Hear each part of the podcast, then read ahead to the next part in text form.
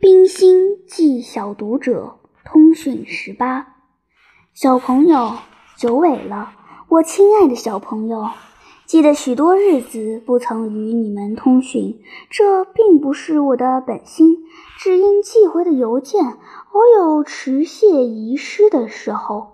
我觉得病中的我虽能写，而万里外的你们不能必看。医生又劝我尽量休息，我索性就歇了下去。自和你们通信，我的生涯中非病即亡，如今不得不趁病已去，忙未来之先，写一封长信给你们，不说从前许多的事。愿意我从去年说起吗？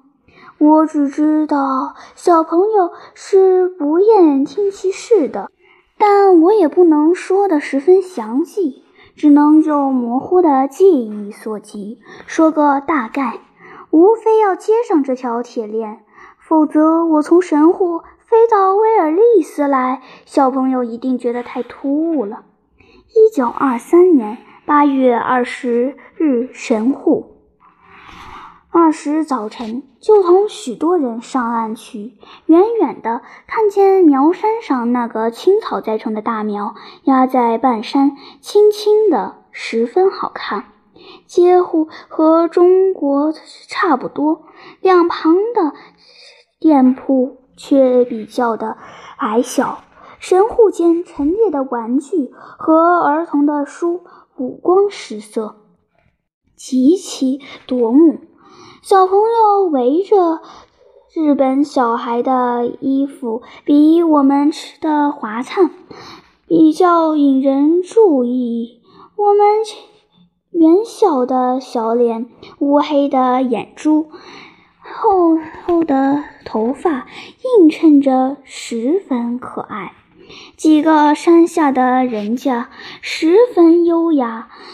木墙竹窗，繁花露出墙头。墙外有小桥流水。本想上山去去看雌雄两股，一处是两处瀑布。往上走的时候，遇见奔走下山的时候，都说已经近了。我们恐怕船来，只得回到船上来。上岸时，大家纷纷到邮局去买邮票寄信。邮户邮局被中国学生塞满了，牵不断的离情。去国刚三日，便有许许多话要同家人朋友们说吗？回来，有人戏笑着：“白话有什么好处？我们同日本人言语不通，说英文有人又不懂。写字吧，问他们哪里最热闹，他们唐木莫之所答；问他们何处最繁华，却都恍然大悟。”便指点我们以热闹去处。你看，我不觉得笑了。二十一日，横滨。黄昏时已近横滨，落日被白云之下遮住，只是朱红的颜色，如同日本的红纸灯笼。这原是联想的关系。不断的山，以拦着看也很美。此时，我曾用几个盛块镜胶纸片的锡桶装了几条小纸片，封了口，投下海去，任它漂浮。纸上我写着：“不论是哪个渔人捡着，都祝你幸运。我以东方人至诚，祈福祝福你东方上的渔人。”以及我欲乘风归去，又恐琼楼玉宇，高处不胜寒的等等的。到了横滨，只算是一个过站，因为我们一直乘坐的电车到东京去。我们先到中国青年会，以及到一个日本饭店吃日本饭。那店仿佛是天香馆，也记不清了。脱鞋进门，我最不惯，大家都笑个不住。侍女们都赤足，和他们说话又不懂，只能相视一笑，席地而坐。仰视与窗户都是木板的，光滑如是。窗外阴沉，幽静，洁雅的很。我们只吃白米饭、牛肉、干粉、小菜，很简单的饭菜都很硬。我只吃一点就放下了。饭后就下了很多的雨，但我们的游览并不因此终止，也不能从容。是汽车从雨中飞驰，比如比日公园、靖国神社、博物馆等处。匆匆一过，只觉得游了六七个地方，都是上楼下楼，入门出门，一点印象也留不下。走马看花，雾里看花，都是看不清的，何况是雨中驰车，更不必说了。我又有点发热，冒雨更不可知，又没心力去游览。只有两处我记得最真切：一是二重桥皇宫龙然的小桥，白石的栏杆，一带河之后立在宫墙，忙中的脑筋忽觉。清醒。我走出云来拍照，远远看见警察走来，只要干涉，便连忙按一按机，又走上车去。可惜是雨中照的，洗不出风景来，但我还将这胶片留下。听说地震后皇宫也颓坏了，我竟得于灾前一瞥眼，可怜的焦土。可是由旧馆中的中日纪念品和壁上的战争图画，周氏之下，我心中人血如同沸怒。小朋友。我是个弱者，从不会仰视我自己的感情之波动。我是没有主义的人，更显然不是国家主义者。我虽那时血沸头昏，不由自主地坐了下去，但同伴纷纷叹恨之中，我仍没有说一句话。我十分谴责，因为我对你们说的这一件事，我心中虽丰富的带着军人之血，而我常喜爱你们自己的日本人，我从来不存在什么屈辱与仇视，但只是为着正义。我对于以人欺压人的事情，我似乎只是不能忍受。我自然爱我的弟弟，我们原是同气连枝的。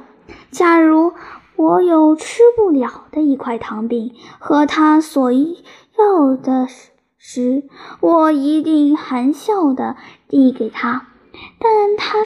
逞强，不由分说的与我争，为着正义，为着要引导他走公理的道路，我就要愤然的怀着满腔的热爱来抵御，并以此疾病而不息。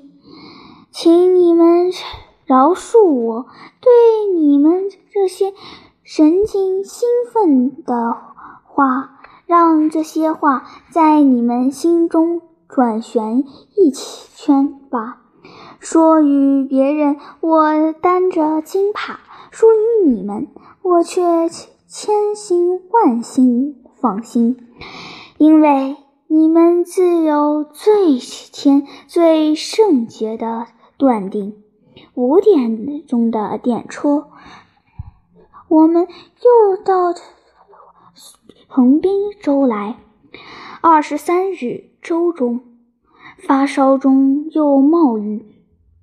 今天觉得很不舒服，同船上的大半都上岸去，我自己坐着守船，甲板上独坐数，无头绪地想起昨天车班上杂乱的木屐声和前天船上礼拜，他们唱的。上帝保佑我母亲之曲，心绪很杂乱不宁。日光又热，下看码头上各种小小的贸易，人生杂乱，觉得头昏。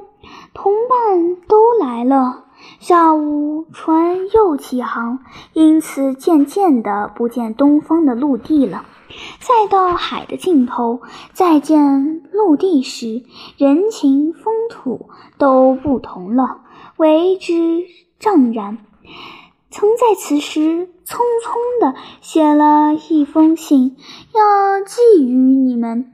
写完，匆匆地拿出舱来，船已经徐徐离岸，要误起起十余日了。我黯然地投此信到海里。那夜梦见母亲来摸我的前额，说：“热得很，吃几口药吧。”她手里端着药杯，叫我喝。我看那是药黄色的水，一口气喝完了。梦中觉得是橙汁的味，醒来只听得窗外。喊声如吼，翻身又睡着。第二天热便退尽。二十四日后，周中，四围都是海的周岛的生活，很迷糊的，不能按日计事了，只是略略说些吧。同行二等、三等舱中有许多自俄赴美的难民。男女老幼约有一百多余人。俄国自然是天然的音乐家，每天夜里在最高层上静听着他们在底下弹着琴，在海波声中，那情调便更是凄清错杂，如泣如诉。同是离家去国的人鹤，纵使我们不同的文字、不同的言语、不同思想，在这凄美的快感里，愁别的情绪已经深深的交流了。那夜月明，又听得这琴声，我迟迟不忍下舱去，披着毡子在肩上，撩清那泱泱的海风，船儿只管乘风破浪的，一直的走，走向那素不相识的他乡，琴声。中的哀怨，亦问着我们这般辛苦的载着万数离愁同去同事，为民为着何来？船万般辛苦的载着万愁离去。同事，为民为利为着何来？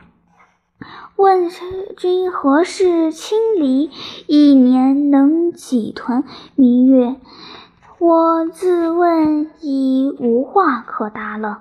若不是人声笑语从最高层下来，扰乱了我的情绪，恐怕那夜同伴我要独立到天明。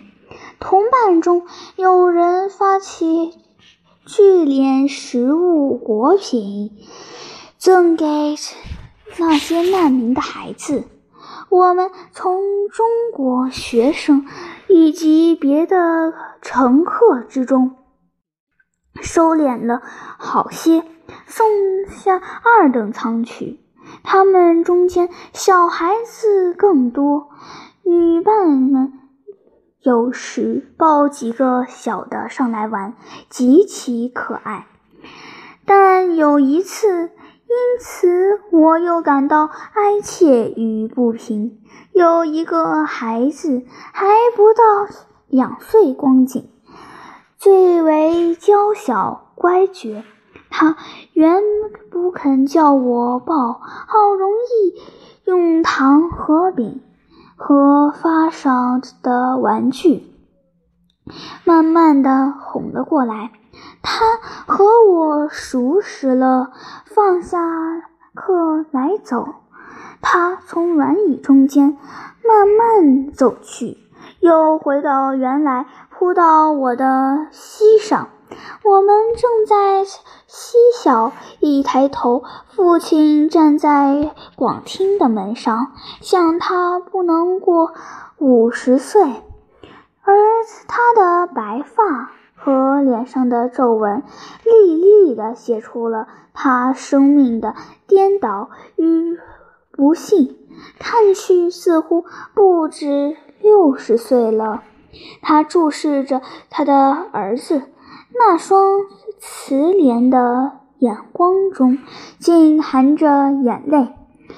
小朋友，从自流中出来的眼泪是世界上最神圣的东西。晶莹的含泪的眼是最庄重尊严的画图。每次看见处女和儿童悲愤。或一分的泪眼，妇人或老人慈祥和怜悯的泪眼，两颗盈盈的泪珠之后，竟要射出凛然的水光。小朋友，我最敬畏这个，见此时往往使我不敢抬头。这一次。也不是例外，我只低头扶着这小孩子走。头等舱中的女看护是看护晕船的人们的，忽然也在门边发现了他，残冷的目光看着那俄国人，说：“是谁让你到头等舱来？走。”走，快下去！这可怜的老人屈促了无主仓皇的脸，勉强含笑，从我手中接过小孩子来，以屈辱仓皇的脸勉强含笑，从我手中。接过小孩子来，以屈辱抱歉的目光看一看那看护，便抱着孩子疲惫的从扶梯上下来。是谁让他来的？任一个慈爱的父亲都不肯将孩子交给一个陌生人。他是。上来照看他的儿子，我抱上这孩子来，却不能庇护他的父亲。我心中可以非常的仰在不平，只注视着那个。胖胖的看护，我四顾中还有许多的人，都像是不在意似的。我下舱去，我终习未曾说一句话。中国学生开了两次游艺会，都曾向船主商议，邀请这些俄国人来和我们同乐，都被船主拒绝了。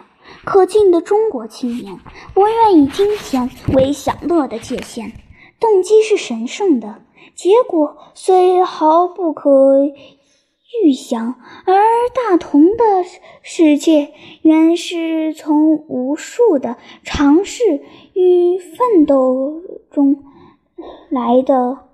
约克逊船中的逝者，完全是中国广东人。这次船中头等舱十分之九都是船上的美国人，之中中国学生的舆论。船抵西雅图之间的一两天，他们曾用全体名义写一遍勉励中国学生为国家争气的话，皆贴在甲板上，文字十分通顺。而词意真挚异常，我只记得一句是什么“漂洋过海广东佬”，是诉说他们自己的漂流和西人的轻视。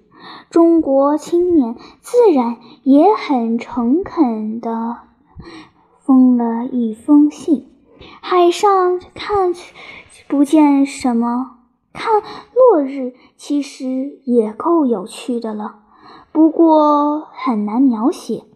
我看见飞鱼背上两只蝗虫似的翅膀，我看见两只大金鱼，看不见鱼身，只远远的看着它们喷水。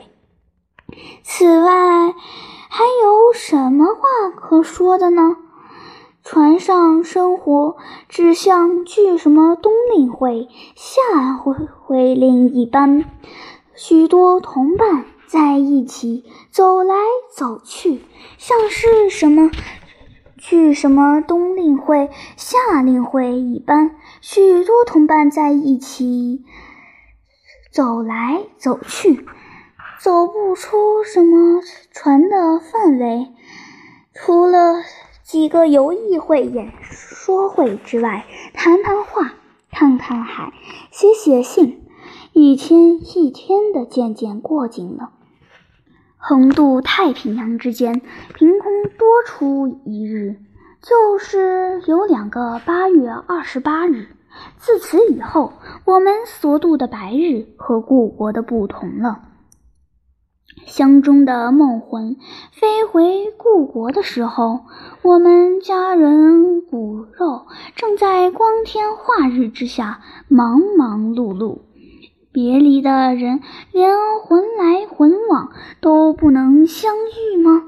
九月一日后，早晨抵达维多利亚，又看见陆地了，感想分歧。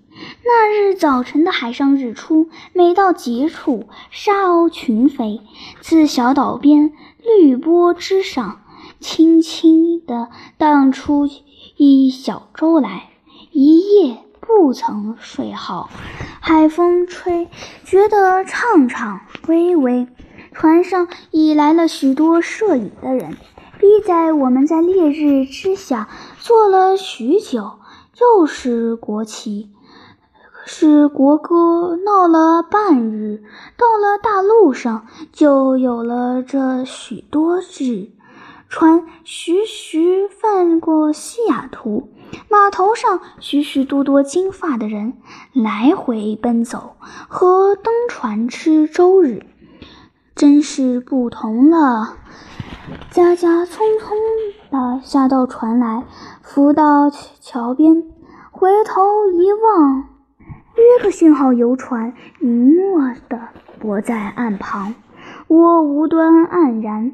从此，一百六十几个青年男女都成了漂泊的风萍，也是一番小小的酒散人散，西雅图三山两湖，围绕点缀的城市，连街牙的首尾都起伏不平。而景物极致，这城十五年前还是荒野，如今竟整修得如此美好，可建国元明内元气充足。匆匆的游览了湖山，奔赴了几个欢迎会。三号的夜车向芝加哥进发，这串车专为。中国学生预备的车上没有一个外人，只听得处处相迎。九月三日以后，最有意思的是火车经过洛基山，走了一日，四面高耸的乱山，火车如同一条长蛇，在半山徐徐蜿蜒。这时，车后挂着一辆厂车，供我们远眺。看着巍然的、四围青郁的崖石，使人感到自己的渺小。我觉得那山比水代谢些，情绪抑郁的途中无可寄，一站一站的。风驰电掣的过去，更留下不印象。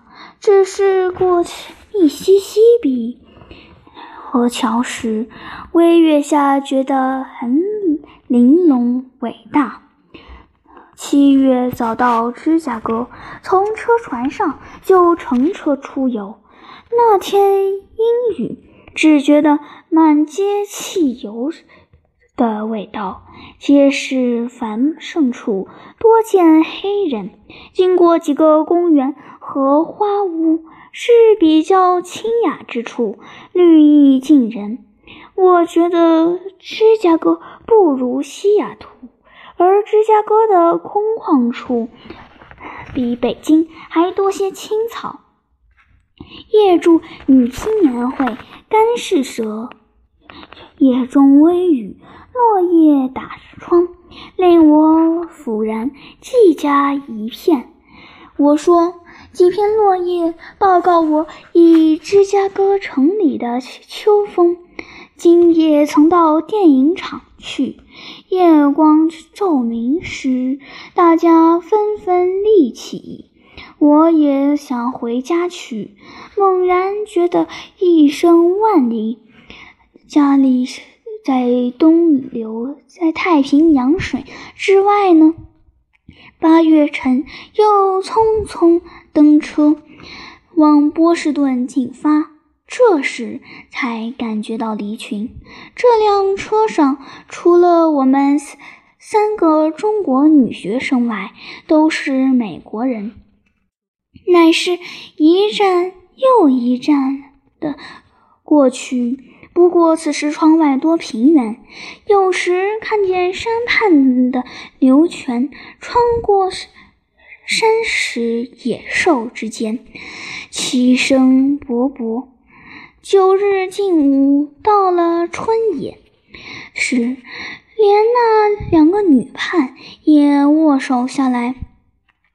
小朋友。从太平洋西岸绕到大西洋西岸的路程末，女伴只有我一个人了。九月九日以后，九日午到了所谓的美国文化中心波士顿。半个月多月的旅行才略告休息，在威尔利斯大学开学以前，我还旅行了三天，到了绿野、春野等处，参观了几个男女大学，如侯利欧女子大学、斯密斯女子大学、伊莫。